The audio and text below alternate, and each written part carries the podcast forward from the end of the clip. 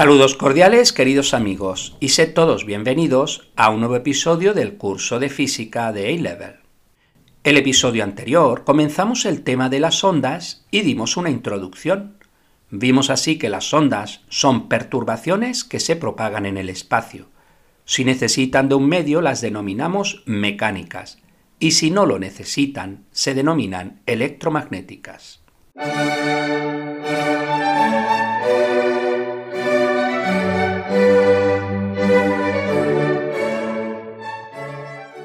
Desde Bolivia, un oyente me comentaba acerca de la velocidad de la onda y de una partícula, ya que ambas son diferentes. La velocidad de la onda es la velocidad con la que la perturbación asociada con una onda se propaga a través de un medio. Esta velocidad depende de las propiedades del medio a través del cual se propaga la onda. En un medio elástico, como el aire o un sólido, la velocidad de la onda puede calcularse utilizando la relación entre la frecuencia f y la longitud de onda lambda de la onda, mediante la ecuación v igual lambda por f. En cambio, la velocidad de la partícula se refiere a la velocidad con la que las partículas individuales del medio se desplazan debido a la propagación de la onda. En una onda, las partículas del medio pueden experimentar oscilaciones, pero su desplazamiento neto no es igual a la velocidad de la onda. La velocidad de la partícula depende de la amplitud de la onda y de la frecuencia. Veamos un ejemplo para entender de lo que hablamos. Imaginad una cuerda en el suelo. Cogemos un extremo de la cuerda y la agitamos arriba y abajo, produciendo una onda que se transmite en la dirección del suelo, alejándose de nosotros. Dicha velocidad de onda es perpendicular a la velocidad de la partícula, es decir, de un pequeño trozo de cuerda, el cual solo sube y baja conforme la onda pasa a su través.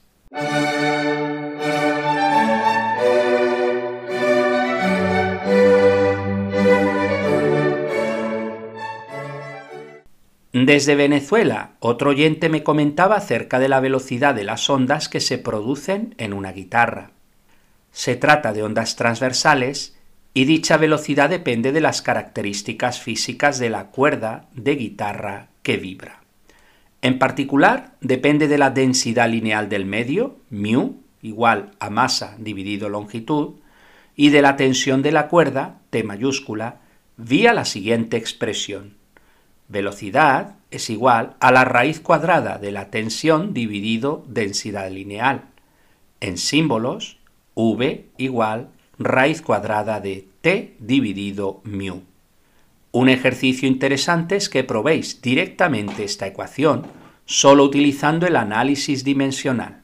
Es decir, escribir v igual t elevado a alfa, mu elevado a beta, y encontrad los valores de alfa y beta escribiendo v, t y mu en sus magnitudes fundamentales m, L y T.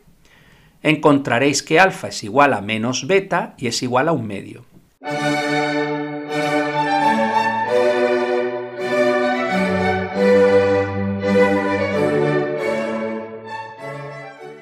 El episodio de hoy veremos algunos ejemplos de ondas y algunas ecuaciones sobre la energía e intensidad de las ondas. Empezamos con las ondas en un muelle de juguete. Las ondas en un muelle son mecánicas, ya que se propagan en un medio, que es el material del muelle, por ejemplo, el acero de alto carbono. Según sea el movimiento de nuestra mano, podemos producir tanto ondas longitudinales como ondas transversales. Imaginad el muelle sobre la mesa y lo agarramos desde un extremo. Si hacemos un movimiento con nuestra mano en la dirección del muelle de ida y vuelta continuamente, se producen ondas longitudinales.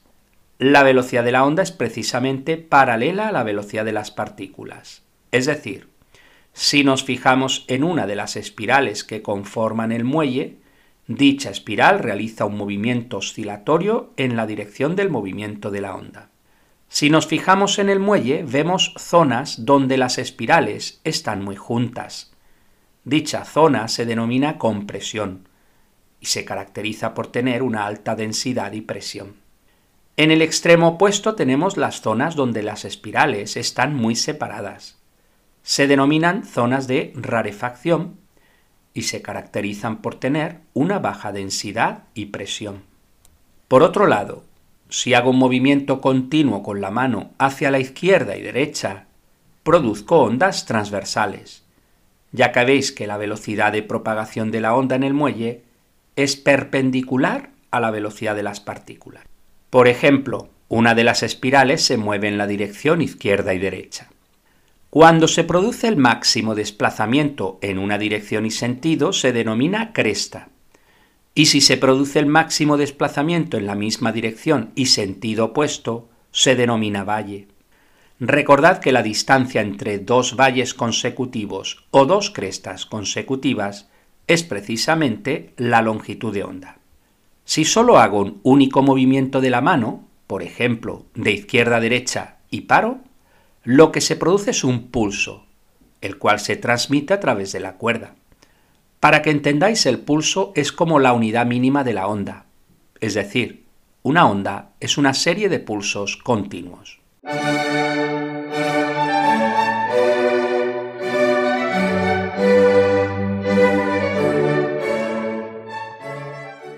Dejamos las ondas en el muelle de juguete y pasamos a las ondas en el agua. Para ello utilizamos lo que se conoce como un tanque o cubeta de ondas u ondulatorio. Existen versiones pequeñas para ser utilizadas en laboratorios escolares y ayudan mucho a entender el movimiento ondulatorio en el agua precisamente porque permite observar todos los fenómenos asociados a las ondas en el agua, como la reflexión, refracción, interferencia, difracción, etc. El tanque de agua dispone de un pequeño motor que hace vibrar un pequeño objeto en el agua.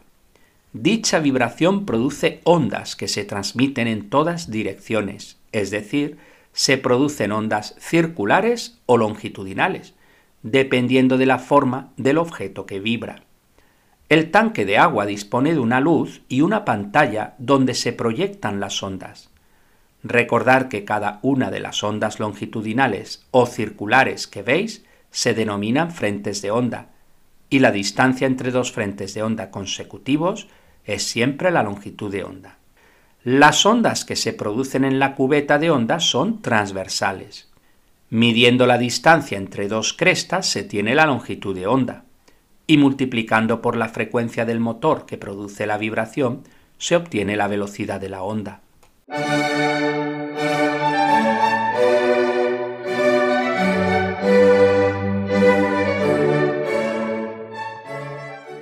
Dejamos las ondas de la cubeta y pasamos a las ondas sísmicas. Las ondas sísmicas se producen por terremotos, volcanes, pero también explosiones humanas, como la detonación de una bomba atómica. Los terremotos se producen por el movimiento de las placas tectónicas debidas a las corrientes de convección bajo el manto terrestre. Cuando ocurre un terremoto se producen tres tipos de ondas, transversales, longitudinales y superficiales. Veamos cada una de ellas.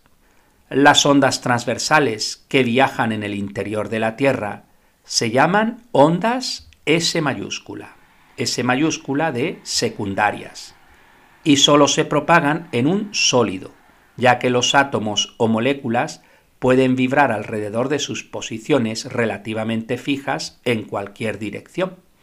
Su velocidad es de alrededor de 5 km por segundo en tierra. Las ondas longitudinales se llaman ondas P mayúscula, P mayúscula de primarias, u ondas de compresión, y se propagan en cualquier medio sólido o fluido, ya que cualquier movimiento transversal no experimentaría ninguna fuerza restauradora, ya que un fluido es fácilmente deformable. Este hecho fue utilizado por los geofísicos para inferir que una parte del núcleo de la Tierra debe ser líquida.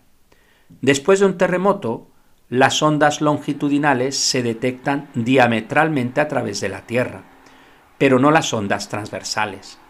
Su velocidad es de alrededor de 3,5 km por segundo en tierra.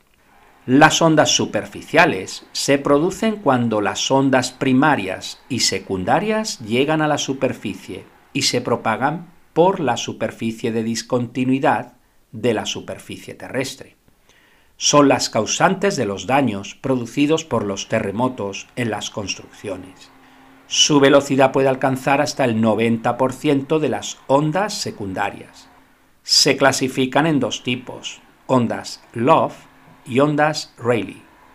Un sismómetro es un aparato que sirve para detectar las ondas sísmicas. Básicamente consiste en un tambor de papel que va girando y un lápiz que se sujeta de un extremo a un muelle en un resorte. La idea es que al haber un movimiento sísmico, el muelle oscila, con lo que hace que el lápiz dibuje trazas hacia arriba y abajo sobre el papel. Como las ondas P son más rápidas que las ondas S, hay un intervalo de tiempo entre ambas, y conociendo el tiempo y la velocidad de las ondas, se deduce la distancia entre el foco del seísmo y el sismógrafo. Comparando con otros sismógrafos, se puede acotar el origen del seísmo.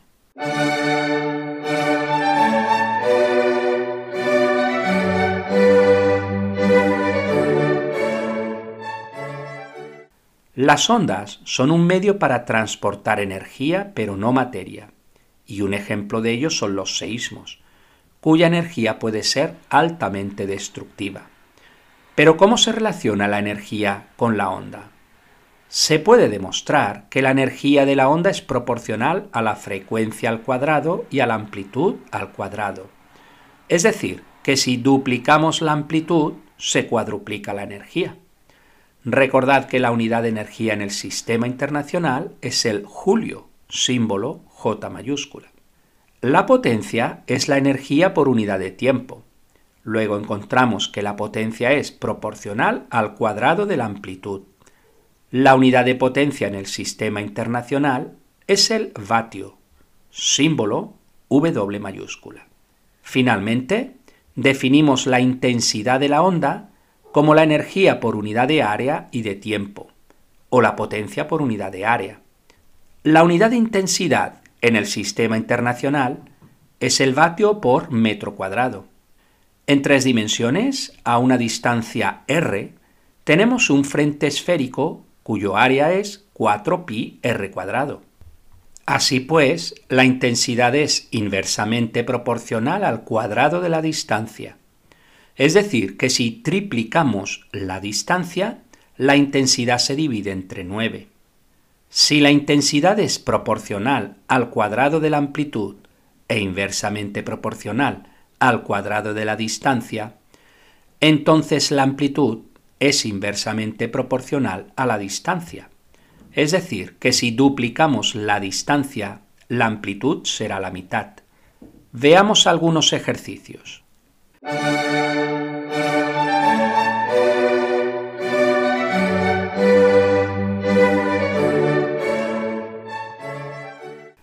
Número 1.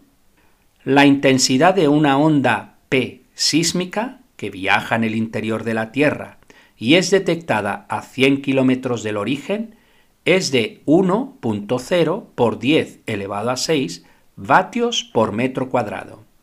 ¿Cuál es la intensidad de la onda detectada a 400 kilómetros del origen?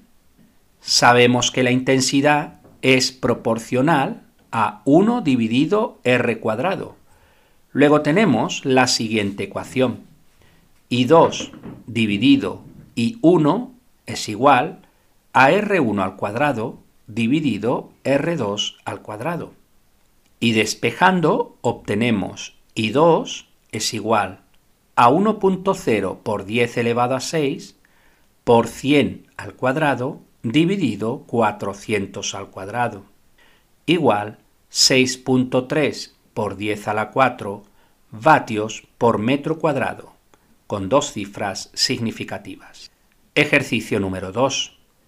Dos ondas lineales tienen la misma amplitud y velocidad, y son idénticas excepto que una tiene la mitad de la longitud de onda de la otra. ¿Cuál transmite más energía? ¿Por qué factor? Recordad que la energía total de la onda es proporcional al cuadrado de la amplitud y al cuadrado de la frecuencia. La amplitud es la misma en ambas ondas. Luego la diferencia en energías se debe a la diferencia en sus frecuencias. Por otro lado, sabemos la ecuación de onda es V igual lambda por F. Puesto que V es la misma para ambas ondas, implica que si la longitud de onda es la mitad, la frecuencia es el doble. Y puesto que la energía es proporcional al cuadrado de la frecuencia, significa que la nueva onda tiene más energía, concretamente multiplicada por un factor 4.